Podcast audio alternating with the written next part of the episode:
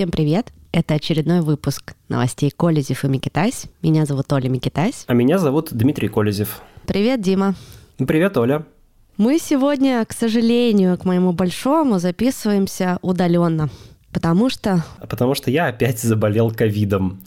Два месяца спустя, после того, как я вылечился от старого доброго варианта Дельта, меня настиг, видимо, новый штамм коронавируса. Э, по всей видимости, это омикрон. И я, ну, учитывая то, что я трижды привит, и я только что переболел Дельтой, очень маловероятно, что я заразился ею, поэтому, видимо, это тот самый омикрон, но мы как раз сегодня про него в том числе собирались поговорить, так что я могу вам из первых уст рассказать гнусавым голосом в нос, каково это болеть омикроном. Ну что, начнем сначала, наверное, с самой животрепещущей новости. Самой горячей, да, самой горячей темы недели с э, того, что происходит вокруг Чечни точнее, вокруг э, семьи Янгулбаевых. Мы, кажется, уже затрагивали, да, в предыдущих выпусках эту историю. Я уже не помню, мы говорили про это или нет. По-моему, да. По-моему, затрагивали. Слишком, слишком много новостей, чтобы обо всех помнить. Ну, давайте вкратце, наверное, напомню, да, что э, есть три чеченских блогера, три брата Янгулбаева, которые живут сейчас за пределами России. Э, они критикуют периодически Рамзана Кадырова и его окружение, но окружение Кадырова и сам Кадыров также считают, что один из этих братьев, как минимум один из них, связан с э, телеграм-каналом Адат. Это такой оппозиционный чеченский телеграм-канал, в котором критикуют иногда довольно жестко и не очень этично представителей вот Кадыров, э, кадыровского окружения, ну, кадыровцев, грубо говоря. И некоторое время назад Зариму Мусаеву, маму вот этих трех парней, ее в Нижнем Новгороде задержали чеченские силовики и силой вывезли в Чечню. Вообще-то хотели задержать ее мужа, отца этих ребят, Сайди Ингулбаева. Он бывший судья Верховного суда Чечни. А, и вот некоторое время назад, после, ну, в 2017 году, и в результате конфликта как раз с Рамзаном Кадыровым, он уехал из Чечни в, жить в Нижний Новгород, в центральную Россию, и, как он сам говорит, думал, что на этом как бы его история с Чечней закончена. Но выяснилось, что Чечня распространяется за пределы Чечни. А к нему домой приехали чеченские силовики, попытались его задержать, но он приехал адвокат и ссылаясь как бы на статус федерального судьи в отставке, он ну, не дался им, грубо говоря. Люди, которые пытались его схватить, они там созванивались с какими-то старшими в Чечне, те им подтвердили, что, оказывается, действительно этот судья защищен. Судьи же обладают неприкосновенностью, правильно? И да, они обладают неприкосновенностью. Дело в том, что Зариму Мусаеву увезли под предлогом того, что она должна дать показания по какому-то делу о мошенничестве, о котором никто уже, конечно, не вспоминает, но вот как бы ей его предъявили, потом ее увезли в Чечню, обвинили ее в том, что она напала на полицейского, арестовали сначала административно, а потом возбудили уголовку и посадили в СИЗО. А вот Сайдин Гулбаева увезти не смогли, потому что, чтобы задержать и принудительно привести а, федерального федерального судью куда-то, ну, в полицейский участок или в следственный комитет, нужно разрешение генпрокуратуры и высшей э, квалификационной коллегии судей. Такого разрешения у чеченцев не было. Наверное, если бы дело было в Чечне, они бы, конечно, такими тонкостями не заморачивались, но так как все-таки Нижний Новгород еще не совсем Чечня, это внезапно подействовало. А вот Зариму Мусаеву им удалось увести, несмотря на то, что Сайди Ингулбаев обращался в ФСБ по Нижегородской области, много раз звонил в полицию, его как судью в отставке ФСБ обязана по закону защищать. Они ему предоставляют безопасность, обеспечивают его безопасность. Это такая как бы норма законодательства, которая призвана обеспечить независимость судей, чтобы они могли выносить, по идее, справедливые приговоры и а, знать, что потом им не будут мстить, что какая-нибудь мафия не придет а, вырезать всю их семью в случае неправосудного, в случае, если им там приговор не понравится. Ну вот для этого есть защита ФСБ. Но, как мы видим, вот в ситуации с чеченскими силовиками она почему-то не сработала. Так вот, но это все произошло уже некоторое время назад. Потом Сайдин Гулбаев с его дочерью уехали за пределы России. Зарима, как мы уже сказали, остается в Чечне под арестом, фактически остается заложником. И вот дальше события стали развиваться э, с головокружительной быстротой. Соратники Рамзана Кадырова э, стали требовать жестокой расправы, угрожать жестокой расправой э, самим Ингулбаевым и людям, которые как-то их защищают или высказываются в их пользу. В частности, Адам Делим Делимханов, депутат Государственной Думы, очень близкий Рамзану Кадырову, заявил в эфире в Инстаграме на чеченском языке, что Ингулбаевым нужно отрезать головы. И он также пригрозил тем, кто будет переводить его слова на русский язык. Ну, естественно, перевод тут же появился в этом самом телеграм-канале Адат. Позднее он был подтвержден другими переводчиками, и это вызвало такой взрыв в российских СМИ, потому что, ну, все-таки, когда действующий депутат Госдумы выступает с угрозами и с призывами отрезать кому-то голову, это как-то переходит немножечко границы, даже те границы, которые существуют в современной России. Я слышала, что позднее к нему еще к этому высказыванию присоединились другие чиновники чеченские и также записали аналогичные угрозы. Да, все верно. Можно было бы подумать, что Адам Делимханов это сказал в каком-то случайно эмоциях. обронил в да. запале, да, на эмоциях. Если бы потом не появилось еще одно видео, в котором э, целый ряд чеченских руководителей, э, включая двух вице-премьеров Чечни, руководителя Росгвардии по Чечне, руководителя МВД по Грозному, сидят за столом и вот буквально повторяют те же самые слова, что самое главная задача, которая сегодня есть у всех чеченцев, у всех там патриотов Чечни и чеченских силовиков, это отрубить головы Ингулбаевым. А, ну, стало понятно, что, в общем, это никакая не случайность, это осознанная, а, осознанная политика по тому, чтобы чеченская элита должна демонстрировать некую свою сплоченность вокруг Кадырова против Ингулбаевых. У меня, слушай, Дим, вообще не укладывается такое в голове, что в 21 веке могут вообще говорить такие фразы. То есть для меня это, я когда это увидела, когда я прочитала эти новости, и когда, ну, вся реакция общественности была просто офигеть, что такое происходит, как можно такое говорить, а со стороны Кремля и нашего правительства вообще никаких комментариев не было. Да, самым странным во всей этой ситуации, ну, точнее, не странным, предсказуемым, но при этом таким комичным, с одной стороны, с другой стороны, пугающим, была как раз реакция российских властей, российских правоохранительных органов. Мы помним, как легко они возбуждают уголовные дела по любому чиху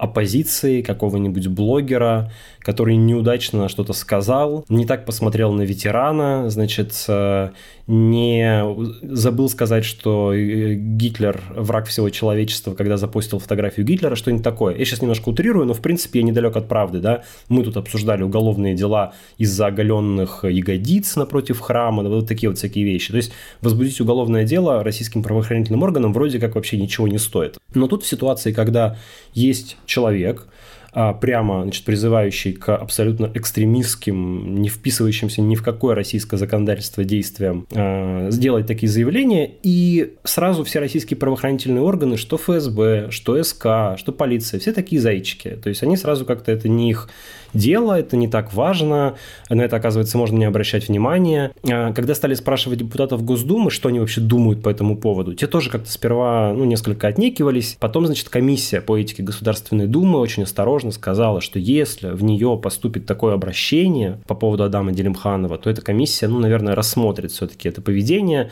а вообще этим вопросом должна заниматься Генеральная прокуратура и так далее. Потом чуть-чуть посмелее выступил Сергей Миронов, руководитель фракции «Справедливая Россия», который, ну, как-то так чуть-чуть более боевито сказал, что, дескать, вообще не дело депутату Российской Госдумы вот так вот выражаться. Дмитрий Песков, э, когда его попросили прокомментировать эти заявления, сказал, что это вообще не функция Кремля а обсуждать депутатов Государственной Думы. Вот есть, мол, комиссия по этике думская, пускай она и высказывается. Но и сам Рамзан Кадыров, к нему как бы здесь претензий по этому вопросу вроде не возникало, хотя все понимают, что Делимханов это такой аватар, как бы Рамзана Кадырова, политический аватар, конечно. И, но Рамзан Кадыров при этом тоже отметился некоторыми такими заметными заявлениями. Он, в частности, назвал террористами не только Ингулбаевых, но и, например, Елену Милашину, журналистку «Новой газеты», которая подробно освещает э, чеченскую тему вообще и конфликт с Ингулбаевыми в частности. И вот вчера как раз подоспела новость о том, что Елена Милашина приняла решение уехать из России, опасаясь за свою безопасность. Конечно, странно, что она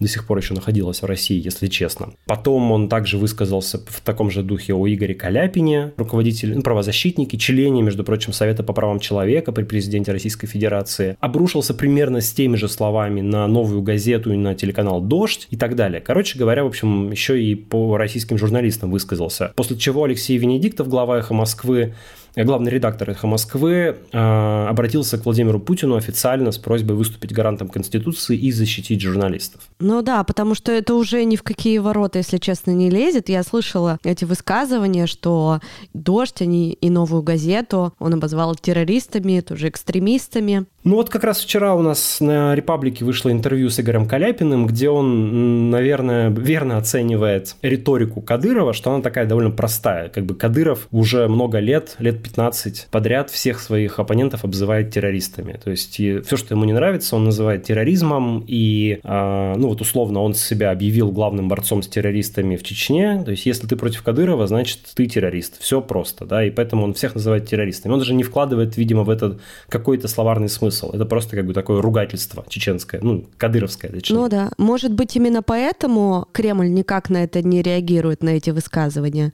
Кремль не реагирует на это, потому что по двум причинам. Во-первых, потому что отдельные люди, когда их спрашивают, тот же Дмитрий Песков, я думаю, просто даже боятся, буквально физически боятся что-то говорить по этому поводу и конфликтовать с Рамзаном Кадыровым, потому что всем, все знают, чем заканчивают враги Рамзана Кадырова. А с другой стороны, есть и политические опасения. Вот про это, наверное, наверное, мы поговорим сейчас чуть подробнее, потому что Рамзан Кадыров в конце концов а, приехал к Владимиру Путину обсуждать этот вопрос. Но это тоже была довольно странная история.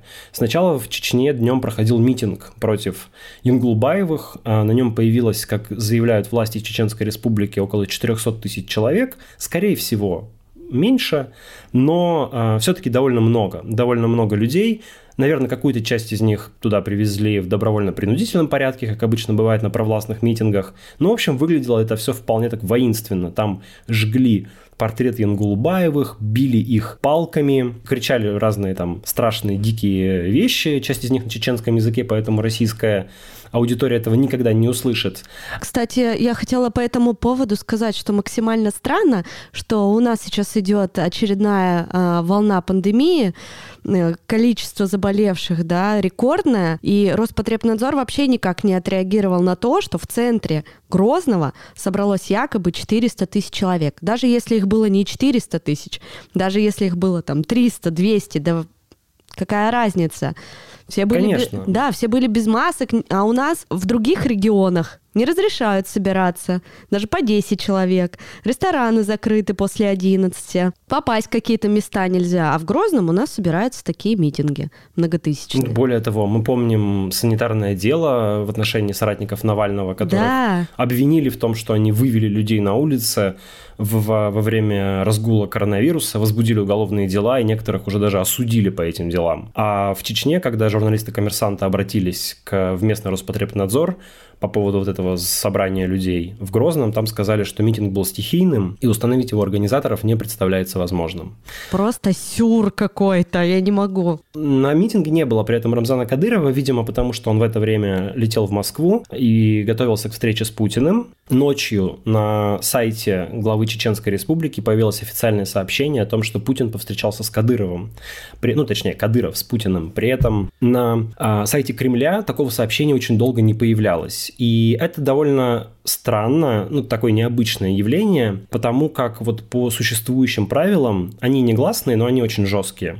Когда президент встречается с главой какого-либо региона, первым об этом должна сообщить пресс-служба президента пресс-службам главы региона или самому главе региона запрещают говорить о том, что такая встреча была публично. Только после объявления там, сайтом Кремля об это, это можно комментировать. В этом случае никакого объявления на сайте Кремля не было. А, кадыровская пресс-служба сама об этом заявила, проиллюстрировала это в старой фотографии, по-моему, 2017 года, где Кадыров сидит с Путиным. Все это, конечно, вызвало какие-то пересуды. Ну, мол, был ли вообще Кадыров э, в Кремле, была ли у него встреча с Путиным. Дмитрия Пескова даже об этом специально спросили, потому что за день до этого он говорил, что такая встреча в графике не запланирована. И вот, вот вдруг она состоялась.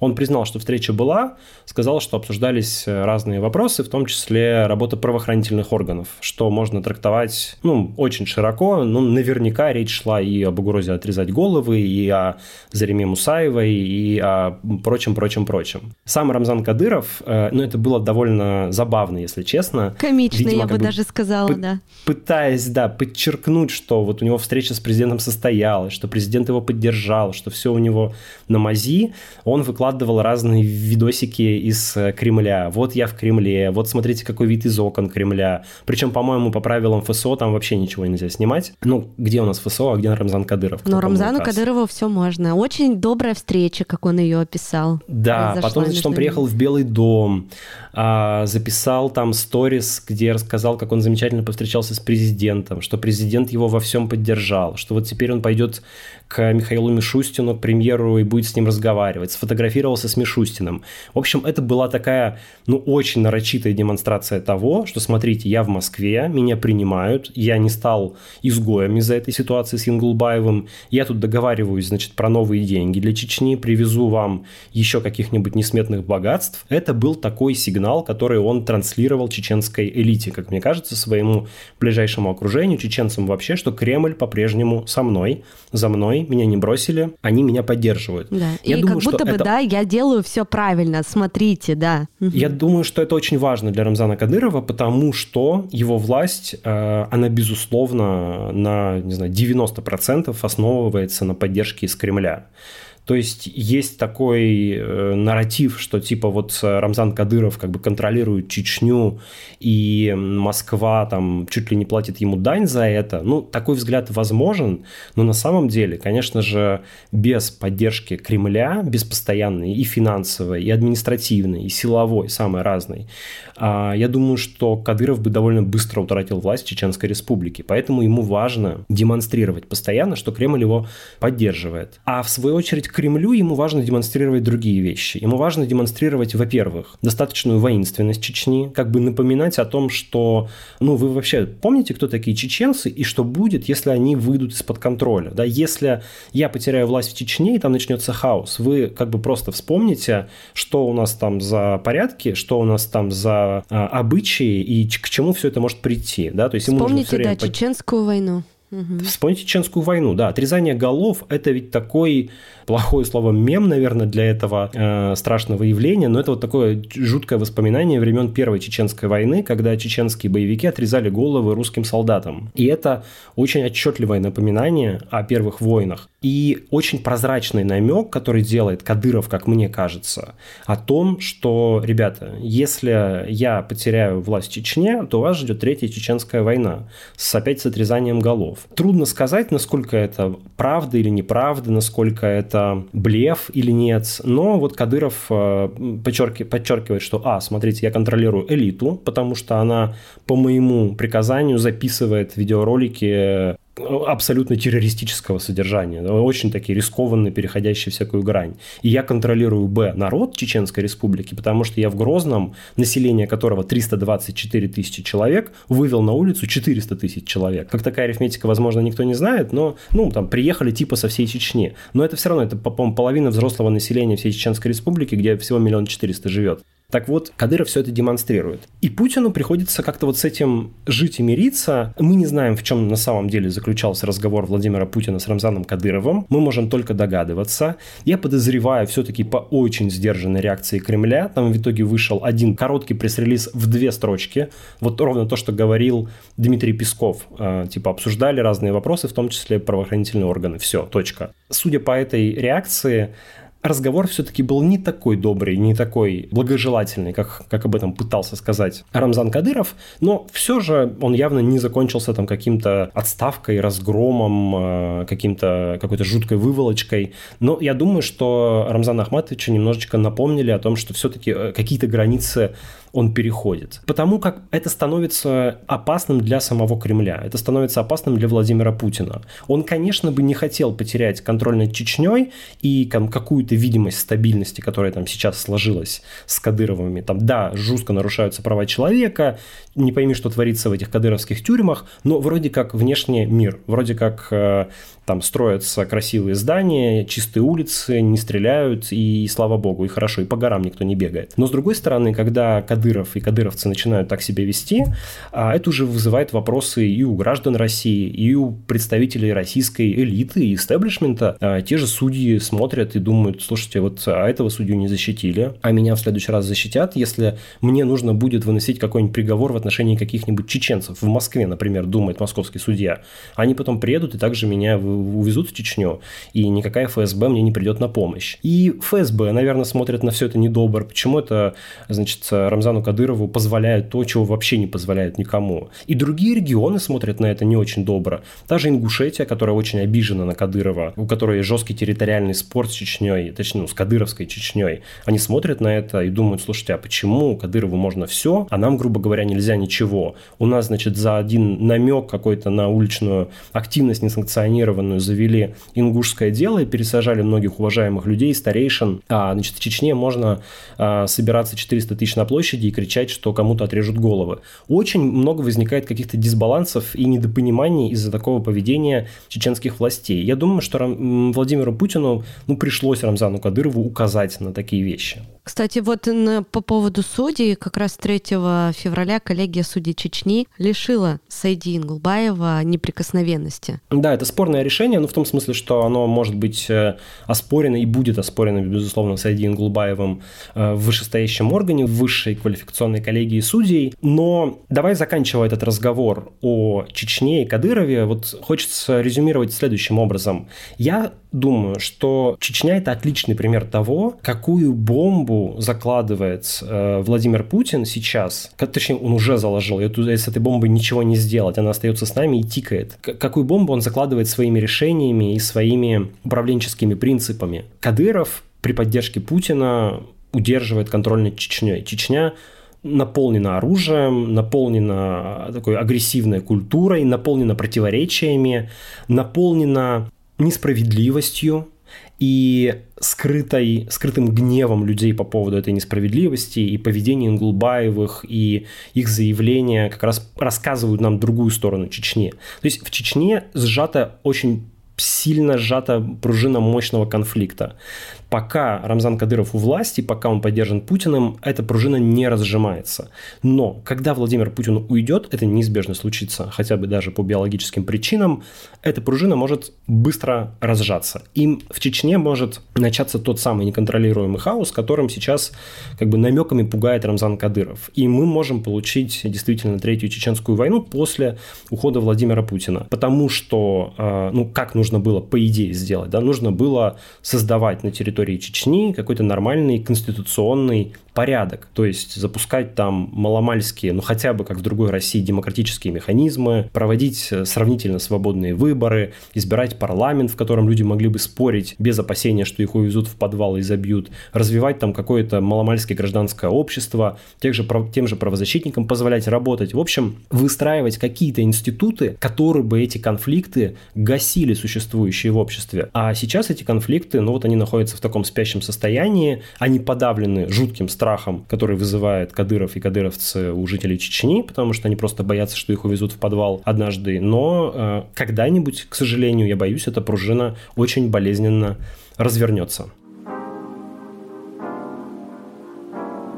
Давай тогда переходи к следующей новости. И ты знаешь, вокруг меня все болеют омикроном. Вот реально. Я отменил на этой неделе три записи подкаста, и мы с тобой записываемся удаленно. И постоянно я читаю э, такую сводку в разных пабликах, что ежедневно у нас бьются рекорды по заболеваемости, больше 100 тысяч человек в сутки. И очень много стали болеть дети. У моих знакомых в том числе. И вот даже в Екатеринбурге, где мы с тобой живем, а, есть одна из самых больших детских больниц, а, девятая больница. Я прочитала, что ее выделили прямо под э, детский корпус, да, как это правильно сказать, для детей, которые больны омикроном. У меня с этой недели дочь перешла на дистанционное обучение тоже у них в школе бьются все рекорды по заболеваемости. И две недели у нас такие непредвиденные каникулы. А, про дистанционное обучение, конечно, можно говорить очень долго. Я им крайне недовольна, как оно устроено. Мы пережили уже это однажды в течение почти полугода мы занимались дистанционно в 2020 году, когда моя дочь училась в первом классе. И вроде бы они за два года должны были хотя бы что-то настроить, эти программы, чтобы все автоматически работало. Но по факту сейчас я увидела, что вот за эти два дня, что ничего не изменилось. Абсолютно не налажена также система обучения. А, вместо четырех-пяти уроков у нас один-два урока в день, там, знаешь, русский, математика основные, а все остальное вы должны делать самостоятельно дома, рисовать рисунки, заниматься физкультурой, снимать это на видео. Я очень надеюсь, что за две недели улучшится ситуация и дети вернутся в школу, потому что к сожалению, дистанционное образование оставляет желать лучшего. А в каком классе у тебя дочь?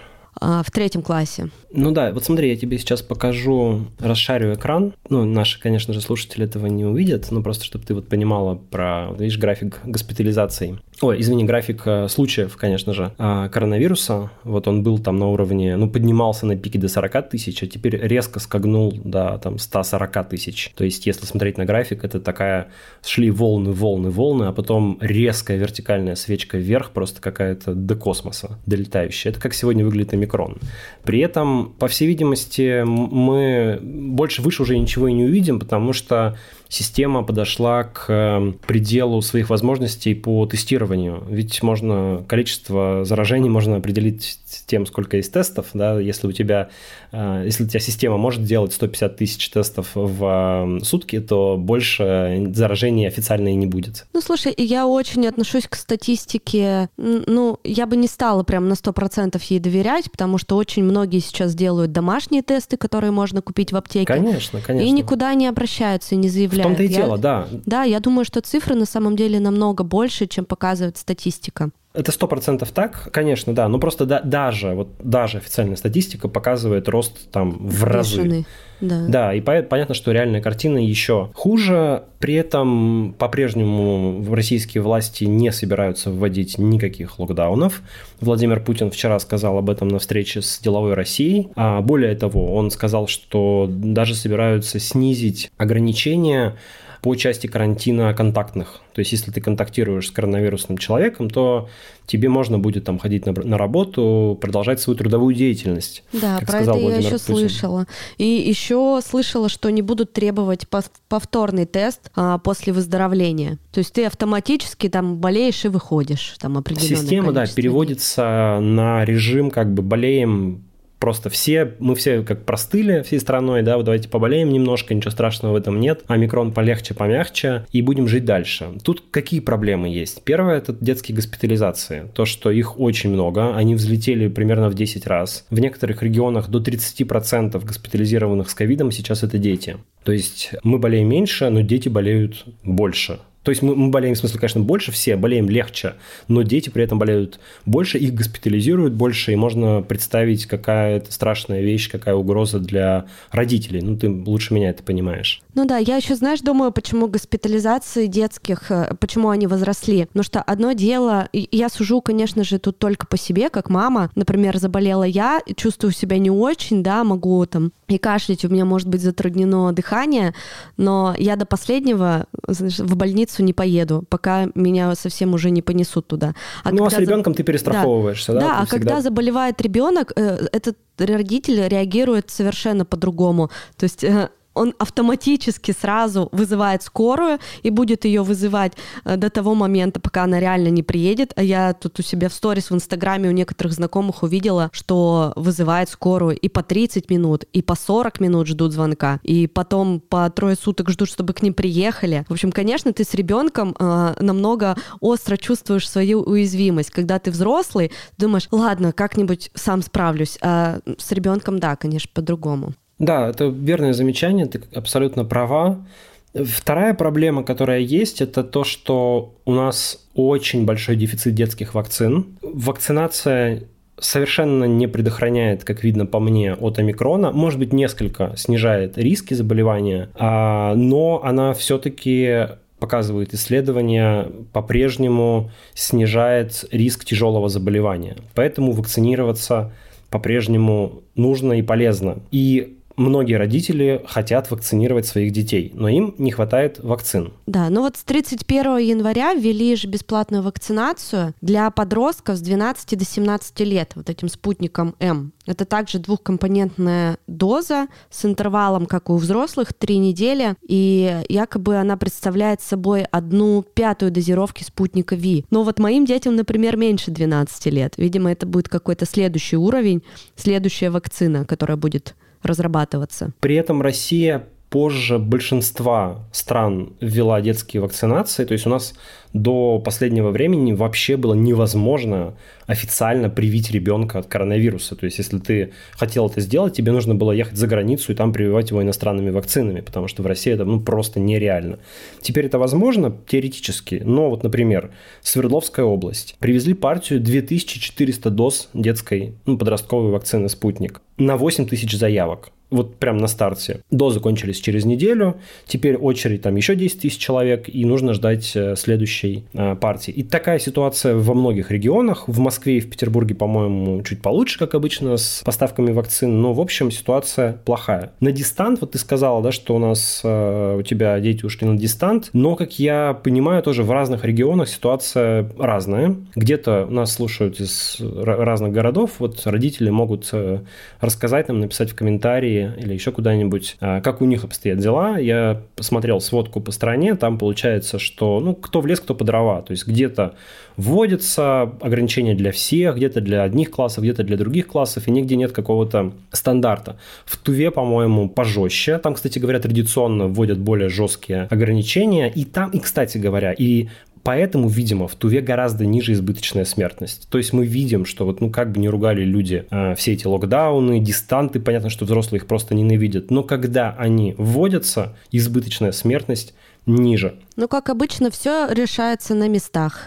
Каждый регион решает. Каждый ну, регион, вот, да, решает сказал, сам. Да. То есть в итоге у нас получается такая ситуация, что детских вакцин нет, больших ограничений для детей нет, но как бы вот э, заболеваемость и э, госпитализации детские растут. То есть мы по-прежнему живем в, в, как бы в ситуации, когда э, мы не пытаемся контролировать пандемию, а просто вот как бы переживаем ее и... Приспосабливаемся, как обычно, к новым реалиям. Да, экономика, экономика для нас важнее, оказывается, чем жизнь человеческие, к сожалению. Ну вот я думаю, что за счет того, что, например, у нас в Свердловской области ввели вот этот локдаун двухнедельный, возможно, это поможет как раз снизить заболеваемость, потому что, ну, чтобы ты понимал, у меня дочь учится в 13-й гимназии, у них э, в школе по-моему, одновременно находится где-то 1300 человек. Представляешь, что такое 1300 человек? Обалдеть, у них в классе там по 32, по 34 человека. Да, конечно, они там заходят в разное время уже на протяжении года. То есть у них там потоковость такая есть, нет перемен. Все равно микроклимат, который даже в классе, представляешь, 30 человек пришло, и вот они сидят с закрытыми окнами, никуда не выходят. Там, ну, вирус распространяется просто с гигантской скоростью. Возможно, конечно, дистанционка поможет как-то хотя бы немножко снизить вот этот градус. При этом у нас естественная убыль населения по году в России составила больше миллиона человек, то есть э, ну, население России э, без учета миграции стало меньше на миллион человек. Умерло на миллион больше, чем родилось. И это процентов на 60 связано именно с избыточной смертностью от коронавируса. То есть мы буквально стали вымирать из-за ковида. Вообще для развитых стран, к которым Россия, как ни странно, демографически относится, для таких стран характерно сокращение населения. Это неизбежно. Когда случается демографический переход, женщины перестают рожать по 4-5 детей, чтобы там 2-3 из них выжили. Да? То есть когда у тебя неплохая детская медицина, низкая младенческая смертность, можно рожать одного-двух детей, то просто арифметически этого начинает не хватать для того, того, чтобы население поддерживать на должном уровне. Оно начинает сокращаться. Но темпы этого сокращения могут быть разные. То есть вот без учета избыточной смертности в прошедшем году примерно бы сократилось на 400 тысяч. А так получилось, что больше, чем на миллион. Я в этом смысле хотел бы, наверное, такую длинную пространную цитату провести из интервью, которое а, Репаблику давал демограф а, Алексей Ракша. Это такой независимый демограф, который много пишет, анализирует а, демографическую статистику, делает это весьма интересно понятно и убедительно. Вот давай я тебе кусочек буквально прочитаю. Как он объясняет, э, ну, вообще российский, взгляд российских властей на ковид и на то, что люди умирают, и население вымирает и так далее. Первую половину 2020 года, говорит он, Путин шел на обнуление. Имеется в виду поправки в Конституцию Российской Федерации, принятые летом 2020 года. Вся пропагандистская машина работала на то, чтобы люди не боялись вируса. А дальше вы как яхту назвали, так она и поплыла.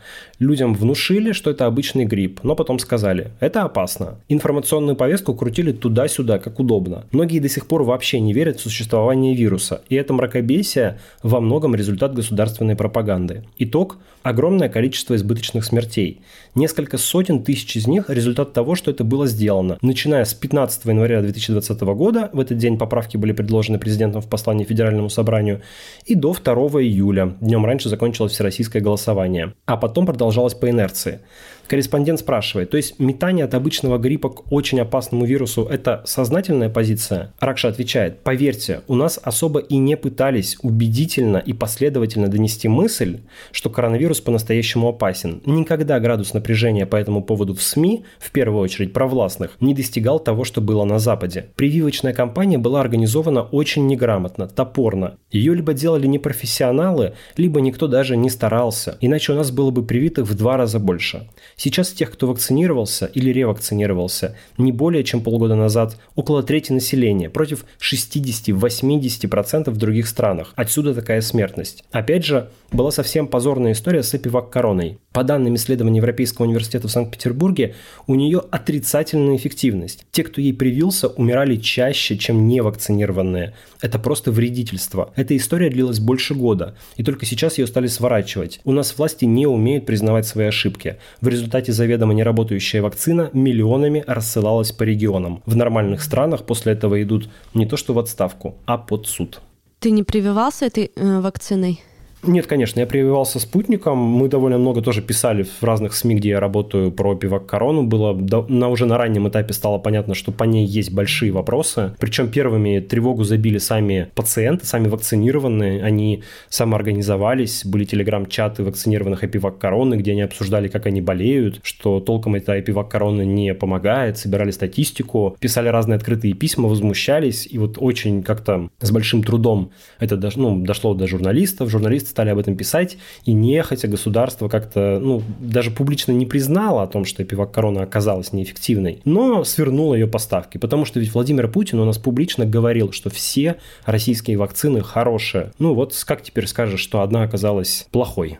Я сейчас просто вспоминаю ноябрь прошлого года, когда я вакцинировалась спутником Ви, и помнишь, да, мои страхи, что мне очень не хотелось, что я прям как бы ломала себя где-то внутренне, чтобы ставить эту прививку. В том ну да, числе... ты была антиваксером. Да. Ну да, по своим вот убеждениям как раз недоверие государству. И вот сейчас получается, что действительно была вакцина, одна из вакцин, которая была недейственной. А не будет ли такого, что, знаешь, пройдет еще там пол полгода-год, а не скажешь, что спутник Ви, например, был недейственным. Ну, то есть я понимаю, что уже сейчас многими исследованиями доказано, что спутник Ви действенный, но я уже вообще ничего не исключаю реально. Ну, смотри, все ведь подтверждается или не подтверждается какой-то имеющейся информацией. Когда у тебя производители вакцин все говорят, что наши вакцины самые лучшие, естественно, верить этому никакого смысла нет. Когда появляется какая-то реальная статистика, когда появляются публикации в западных рецензируемых журналах, в западных, потому что они независимы от российского там, государства, от российских научных кругов, э, фарм-индустрии и так далее. То есть, когда это начинает подтверждаться, когда появляются данные исследований из других стран, например, из Аргентины, которая активно вакцинировалась спутником, и сказала, что, слушайте, хорошая вакцина, работает. Ну, то есть, у нас есть все основания доверять спутнику. По эпивак-короне ничего этого не было. Там были только устные заявления разработчиков о том, что наша вакцина супер классная, помогает, отлично, прививайтесь. И вот слова президента о том, что у нас все вакцины хорошие, без, без э, каких-либо брендов. А, ну, вот как бы человек с более или менее настроенным критическим мышлением, мне кажется, может сопоставить данные по спутнику, данные по эпивак-короне и понять, что эпивак-корона очень сомнительна, а к спутнику претензий, вопросов намного меньше. К спутнику тоже могут быть вопросы, потому что российские власти как бы не раскрывали информацию по побочным эффектам, например, которые, безусловно, должны какие-то быть. Вот только недавно появилась какая-то статистика, и это вызывало дополнительные подозрения. Но в целом к спутнику вопросов гораздо меньше. А, будем следить за ситуацией. Еще, говорят, новый какой-то подвид омикрона появился. А, штамм стелс омикрон. вот, который тоже очень быстро распространяется. Но мы тоже в, в декабре с тобой говорили о том, что очень много образуется разных подвидов, да, что омикрон вообще такой достаточно новый вирус и будет распространяться с бешеной скоростью. Ну, собственно... Так и получилось, это, да. Да, все счастью, это подтвердилось. К счастью, он сравнительно легкий. Вот знаешь, у меня как бы я...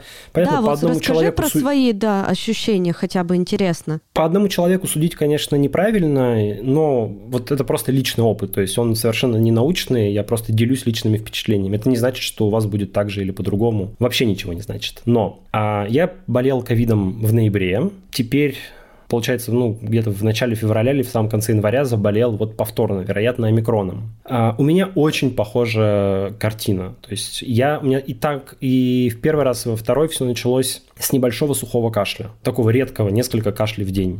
Потом, значит, начались какие-то просто простудные явления. Вот я, у меня сильный насморк, у меня это так сработало. Побаливает голова. Два дня она болела, сегодня уже не болит. Первый раз, когда я болел коронавирусом, у меня поднималась температура на один день до 37 и 5, по-моему. В этот раз, насколько я понимаю, температура не поднималась вообще. Сколько я ее мерил, она всегда была нормальной. У меня пока что в этот раз не пропали запахи, в первый раз пропадали. Может быть, еще пропадут, мне кажется, что они слегка притупились, но может быть это связано просто с насморком. А, ну вот, собственно, как-то так. У меня есть головная боль, но при предыдущем а, коронавирусе она была, при предыдущем ковиде она была посильнее. Сейчас а, не очень такая интенсивная. В общем, я вполне могу жить, и сегодня чувствую себя лучше, чем вчера. В итоге, наверное, я думаю, что так поболею я по ощущениям, вот по этой динамике, если она сохранится, дня 4, наверное. У меня подруга, которая одновременно со мной болеет, Аня, вот она э, болеет ну, наверное, сильнее, по крайней мере, у нее не, не, более неприятное ощущение, потому что у нее очень сильно болит горло. Она говорит, что никогда в жизни так сильно не болела, настолько, что прям, ну, вот это физически сильная боль, даже больно глотать, говорить и есть и так далее. Вот она очень с этим страдает, мучается и ничего не помогает, только обезболивающее немножко. А, короче говоря, все равно неприятно. Поэтому, заканчивая тему про омикрон, мой призыв, во-первых, продолжать вакцинироваться и ревакцинироваться, потому как все равно это влияет, по всей видимости, на тяжесть заболевания а во-вторых, продолжать соблюдать разные санитарные ограничения. Не забывать носить маски, мыть руки, не очень близко контактировать с людьми. Мы как-то все на это стали забивать, и вот я даже лично тоже могу по себе сказать, что я, конечно, расслабился. Я только что заболел коронавирусом, с одной стороны, с другой стороны, мне в ухо все говорят, что ой, омикрон это вообще как легкая простуда. Я подумал, ну если я уже коронавирусом легко поболел, то омикроном-то я вообще, наверное, чихну и не замечу, и, и дальше буду жить. Но нет, тоже не очень приятная штука. И, как всегда, могут быть какие-нибудь отложенные последствия. И это потерянное время, потерянные деньги, довольно разбитое состояние все равно, поэтому ничего хорошего в этом нет, так что лучше поберечься. Желаю тебе и твоей подруге Ане скорейшего выздоровления. Спасибо. Надеюсь, что через неделю мы с тобой уже встретимся в студии и будем Надеюсь. наш подкаст писать, да, вживую. Я нам всем э, желаю, чтобы не появилось какого-нибудь нового штамма, который будет так же заразен, как омикрон, но при этом какой-нибудь жутко смертоносный. Я вообще не знаю тогда, что мы все будем делать. Вот э, хотелось бы все-таки, чтобы как-то постепенно коронавирус сходил на нет. А, хотел с тобой еще одну тему затронуть. Она также коснулась моих детей отчасти. Ты знаешь, вот в январе, когда мы вышли с каникул в нашем с тобой городе, в Екатеринбурге, уже три раза поступали сообщения о минировании. И последнее буквально было на этой неделе, 31 января. Нам пришло в родительский чат сообщение о том, что, зацитирую кратко, «Уважаемые родители, структурами МВД получен сигнал о нашем минировании. Они уже дежурят у школы и ждут бригаду для проверки здания. Необходимо оставить обучающихся дома. Обучение сегодня переведено в дистанционный формат до особого распоряжения». И вот эти сообщения приходили три раза за три недели. И ты знаешь, я поймала себя на мысли, что я вообще не хочу, чтобы мой ребенок в школу ходил. С одной стороны, тут дистанционное образование, а с другой стороны, дикий страх, который охватывает каждого родителя, что отпустив ребенка в школу, он все время тревожится о том, а в безопасности ли он там. И на этой неделе, 2 февраля, Верховный суд по требованию Генпрокуратуры призвал Колумбайн террористическим движением и запретил ее. Заседание прошло в закрытом режиме, поскольку в деле содержали сведения, относящиеся к гостайне, а какие именно, неизвестно. почему я привела пример о минировании, да, это же немножко другое, то есть скулшутинг — это больше о стрельбе в школе, но для меня внутренне это тревога где-то, знаешь, как для родителей сопоставимо, что школы перестают становиться безопасным местом для ребенка. Ну, либо мы просто стали об этом больше знать из-за медийности нашего мира, потому что когда исследователи начинают копать эту тему, они выясняют, что и в советских школах, оказывается, были эпизоды, когда приходили ученики с родительским ружьем и расстреливали одноклассников, и на Западе такие вещи раньше случались. Но действительно, первый такой как бы вот самый э, громкий случай в новой эре скулшутинга. Скулшутинг, кстати, тоже теперь запрещено как движение, как организация. И каждый раз, когда мы э, с тобой говорим это слово, ну не каждый раз, хорошо, хотя бы один раз за выпуск, мы должны сказать, что скулшутинг это теперь запрещенное в России террористическое движение. То есть Колумбайн и скулшутинг это как бы одно и то же. Звучит довольно дико на самом деле, потому что скулшутинг это термин, который объясняет, э, ну это просто способ назвать то страшное явление, когда один из учеников приходит в школу с оружием и стреляет по другим детям. Ну да, с перевода с английского это school. Школа, Школ, шутинг, стрельба, соответственно, да, да стрельба. Ну да, стрельба. хорошо, если мы назовем это по-русски школьной стрельбой, то как бы мы не подпадаем под ограничение этого закона, а как будто бы от этого что-то изменится. И Колумбайн тоже, ну, с Колумбайном немножко сложнее, да, то есть Колумбайн действительно после того, как в Колорадо, в штате Колорадо, в американском, в 99 году два подростка расстреляли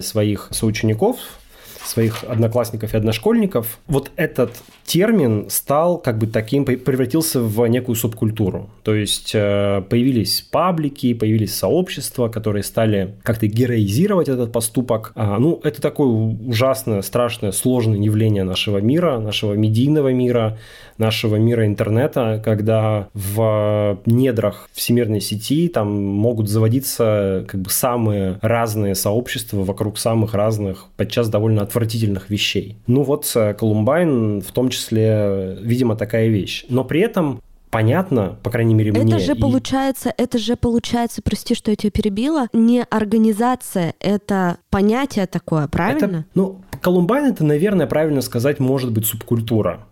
То есть это определенная, угу. это не организация, безусловно, потому что организация подразумевает все-таки какое-то объединение людей, у которых есть там общие цели, задачи, вероятно, какие-то руководители, ну или какая-то, по крайней мере, формальная структура. Всего этого, насколько мы знаем, у Колумбайна нет. Опять же, заседание проходило в закрытом режиме, что там за бумаги предъявлялись, мы не знаем. А, может быть, э, силовики сказали, что вот есть э, именно организация, есть у нее какие-нибудь там лидеры, есть устав и так далее. Но нам про это ничего не известно. Никогда о таком публично не говорилось. Но действительно есть и паблики, в которых как бы обсуждаются такие вещи. Есть определенная до сих пор героизация этих э, детей и подобного рода поступков.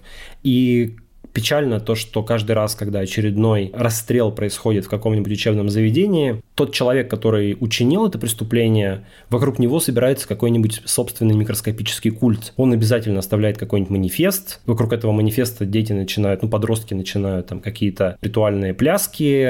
Это подростки, это особая психика, это юношеский максимализм, там, конечно, очень такой свой взгляд на мир, еще не сформированные представления окончательно о том, что о добре и зле, о том, что правильно и неправильно и так далее. Поэтому такие семена могут падать на э, довольно э, удобренную почву. Но мне тут видится несколько проблем. То есть понятно, почему, наверное, силовики и Верховный суд решили это запретить. Явление, безусловно, опасное, страшное. Нужно иметь дополнительные инструменты для того, чтобы дети в этих пабликах не сидели, чтобы они там не писали, не читали.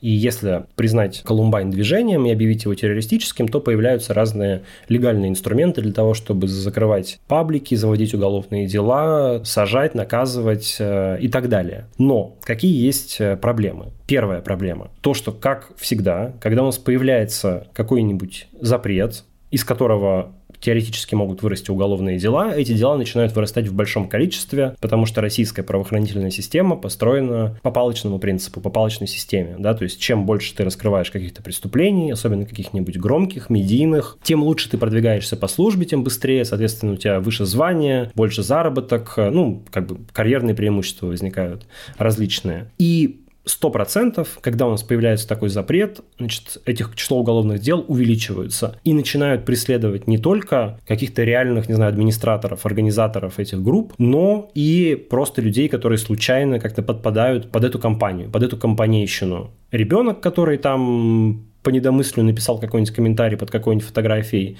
человек, который глупо пошутил в интернете, но как бы он отправляется в тюрьму, там, не знаю, на 5 лет условно, в каком-нибудь очень нежном возрасте, в 16-летнем, да, вот у нас есть история этих сибирских канских подростков, которые в Майнкрафте что-то там обсуждали, а, и ФСБ их всех упрятало в СИЗО, значит, заявив, что они хотят взорвать здание СИЗО. Вот таких вещей будет становиться больше. И будут всякие ужасные истории, когда нам будут рассказывать о том, что дети сформировали какое-то преступное сообщество, что они вообще хотели всех взорвать и убить, вот, а потом, значит, эти дети будут рыдать, родители их будут рыдать и говорить, что ничего такого не было, мой там Мишенька, Сашенька, Анечка просто написал какую-то глупость под фотографией в интернете. Это во-первых. Во-вторых, э, на мой взгляд, самое важное, что проблему-то, собственно, это никак не решит. Вот я про это хотела как раз сказать. Каким образом запрет этого слова решает эту проблему?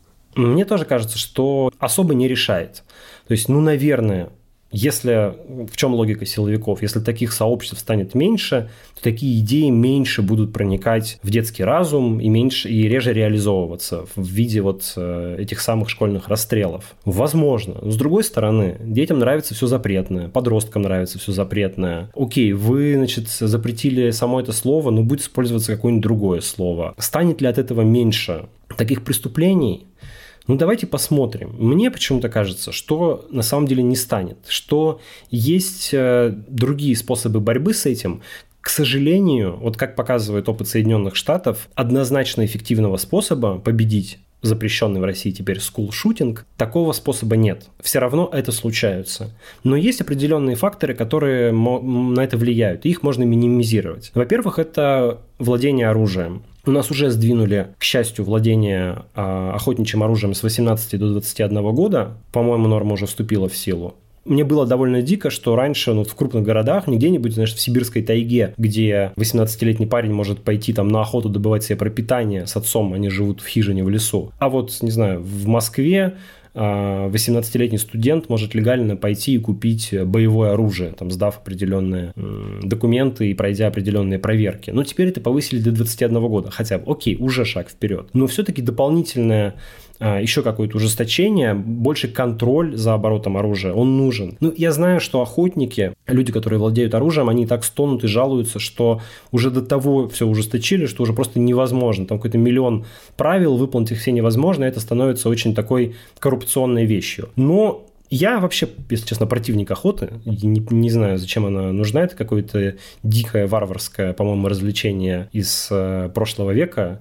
И, но это при этом очень любимая наша элита развлечения. И наша как раз элита, в том числе депутаты Госдумы, всячески сопротивляются любым ужесточениям владения оружием.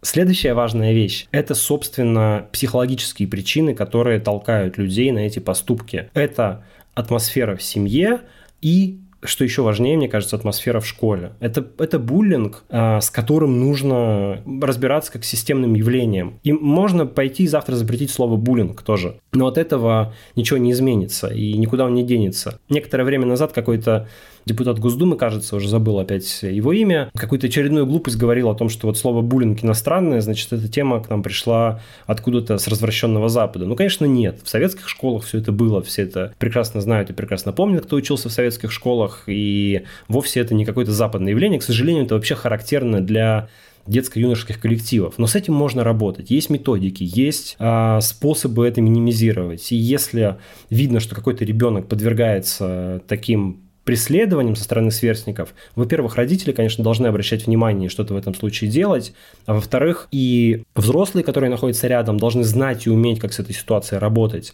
Ну и даже какие-то сознательные дети могут быть, потому что родители и учителя могут прививать буквально с детского сада, с, со школы ценности любви, понимания, там, толерантности, того, что люди бывают разными, того, что не нужно обижать людей, которые не похожи на тебя. Тут у нас начинается уже разговор разговор о о меньшинствах, между прочим, да, потому что если мальчик, ну, например, ведет себя как-то не очень мужественно, он, возможно, с большой вероятностью станет жертвой буллинга. И если мы про эту проблему не разговариваем, а нам сегодня законодательство запрещает, по сути, говорить на тему подростковой гомосексуальности, да, а если мы на эту тему не можем даже вот заикнуться, как-то обсудить эту проблему, то мы не знаем, что с этим ребенком делать, как с ним работать и как его обезопасить от э, преследования э, его сверстников. И у нас появляется шанс, что он пойдет в паблик запрещенного ныне Колумбайна, начитается там, значит, а потом достанет какую-нибудь э, родительскую берданку и придет в школу. Вот это комплекс проблем, работать с этим можно,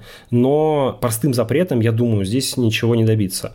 Ну и я думаю, последнее, что пойдя вот по этому пути запрета даже не движений, а как бы субкультур и отдельных явлений. А у нас ведь раньше еще было запрещено АУЕ, я напомню. Тоже такая субкультура криминальная, тоже не, не являющаяся организацией, но вот просто запретили. А государство пойдет по этому пути и дальше. Я думаю, что оно будет пытаться запрещать child-free, например, как э, такое вредное движение, я не знаю, объявят они его террористическим, экстремистским или еще как, каким-нибудь, ну и так далее. Вплоть, вплоть до можно попытаться запретить ЛГБТ, как э, тоже организацию, которая э, назвать движением, которое не соответствует традиционным ценностям. В общем, это довольно кривая и опасная дорожка. Она вряд ли приведет к каким-то хорошим результатам, а вот э, привести ко всяким многочисленным глупостям может.